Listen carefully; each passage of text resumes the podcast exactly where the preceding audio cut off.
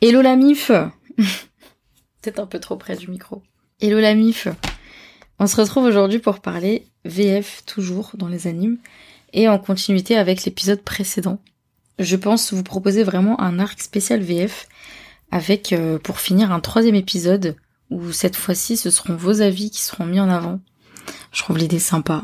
Je vais me je vais me débrouiller pour pour vous proposer ça. Euh, parce que bon, faut dire que la VF c'est un vrai sujet de débat. Je sais qu'il y en a beaucoup qui sont contre, d'autres que ça ne dérange pas. Moi, je suis dans la case de ceux que ça dérange pas personnellement. Et je parle que d'animé. Hein. Là, je parle que de, de VF euh, anime. J'ai grandi avec et je bosse toujours avec de temps en temps en fond. Donc euh, ça m'aide bien au final. Mais voilà, on va parler de ça dans cet épisode et on y reviendra dans un prochain avec vos impressions. J'aimerais beaucoup. Euh, avant de commencer, je remercie Crunchyroll qui sponsorise ce podcast.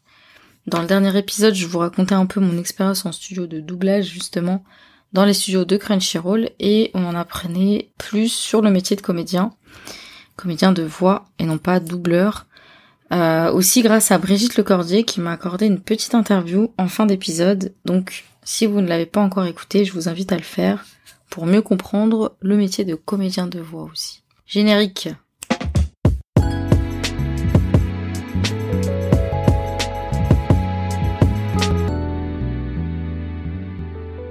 Vous le savez, euh, pour ceux qui ont écouté l'épisode juste avant celui-ci, j'ai eu la chance de visiter un studio de doublage français. Il s'agissait euh, du studio de Crunchyroll. Et quand on parle de voix française Crunchyroll, de quoi on parle? Eh ben, c'est Ranking of King, par exemple, ou plus précisément Kaguya-sama, Love is War, dont j'ai eu la chance euh, d'ailleurs de voir un peu comment se passait la session de doublage de la dernière saison et c'était vraiment très intéressant de voir ça. Euh, c'était vraiment très sympa de rencontrer l'équipe de doublage et les conditions dans lesquelles ils travaillent quand on connaît pas forcément. Moi je connaissais pas du tout. On était entouré de passionnés qui adorent ce qu'ils font et euh, surtout on a pu voir que c'était pas un métier facile, contrairement à ce qu'on pourrait penser. Euh, c'est un métier qui demande du talent forcément, mais aussi une bonne formation au métier de comédien et en théâtre, puisque il est question de jouer euh, et, il faut aussi une certaine connaissance, je pense, de la culture japonaise et surtout des animes pour bien s'approprier le personnage et comprendre, euh, bien que l'interprétation elle sera jamais identique à celle des japonais, dû à certains codes et façons de parler qu'ils ont que nous on n'a pas du tout en France, mais au moins connaître la culture euh, et les coutumes, je dirais. Pour revenir à Kaguya-sama, euh, l'épisode que j'ai vu se faire doubler du coup, j'ai revu l'épisode en version originale quelques jours plus tard et euh, bah déjà, c'est trop cool de se dire qu'on a participé à l'enregistrement de la VF. Mais surtout, j'ai pu voir qu'ils avaient vraiment bien respecté la VO. Et ça, c'est trop, trop chouette. Franchement, c'est trop cool de voir que le travail est respecté et, de voir le résultat final et tout. C'était euh, c'était ultra intéressant en fait. Faut savoir que de base, moi, j'ai rien contre la VF. Je sais qu'il y en a beaucoup qui sont réticents là-dessus. Moi, j'ai grandi avec ça. Quand on était petit à la télé, on n'avait pas le choix et on faisait avec ce qu'on avait en fait.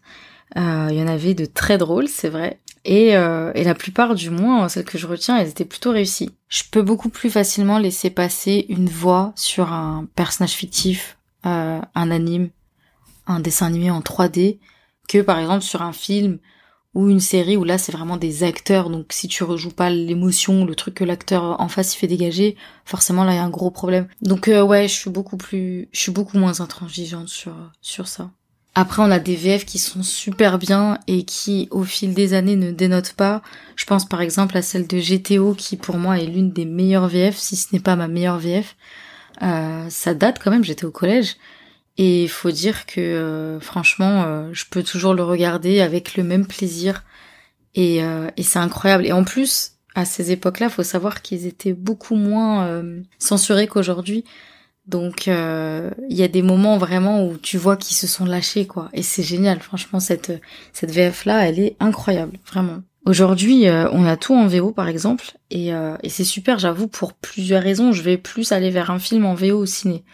Mais souvent selon le contexte ou euh, je sais pas moi par exemple si je vais le voir avec ma mère et, et qu'elle a pas envie de passer la séance à lire pendant tout le film ben on va se tourner vers un film en VF et en vrai ça me dérange pas tant que ça parce que les VF aussi elles sont de mieux en mieux et même quand j'étais petite en vrai je me plaignais pas de ça je pense que petit on faisait même pas attention à ces choses là en fait on s'est habitué euh, petit ce sont des voix qui, qui ont bercé notre enfance et on a grandi avec.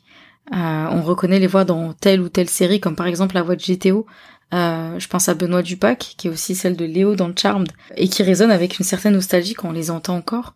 franchement, moi j'adore. Je je pense que c'est c'est ça fait partie de, de notre éducation petit en fait. Aujourd'hui, c'est vrai qu'on a on a toutes les VO euh, sous la main, euh, que ce soit une série, un film, on a on a le choix, mais avant on l'avait pas et on, on faisait avec. Et du coup, voilà, on s'est un peu attaché à ces voix qui reviennent souvent et et c'est sympa et c'est cool parce qu'il y a des gens qui travaillent derrière et c'est dommage un peu de dénigrer euh, leur métier finalement. Et donc de temps en temps, quand je travaille sur une créa, ça peut euh, m'arriver, ça m'arrive même très souvent, de mettre un épisode euh, en fond et euh, de mettre en français, puisque je bosse et que je veux pas forcément avoir à lire des sous-titres en même temps, par exemple. Comme ça, je peux suivre un peu sans être trop euh, déconcentré de mon travail, parce que s'il fallait que je lise les sous-titres, bah forcément, je serais plus trop concentrée dans mon travail. Donc là, justement, dans les animes à venir, en français, on a IQ, qui est un superbe anime dont j'ai déjà regardé quelques épisodes, mais que je n'ai pas fini et je pense que je pourrais totalement me refaire en français, pourquoi pas.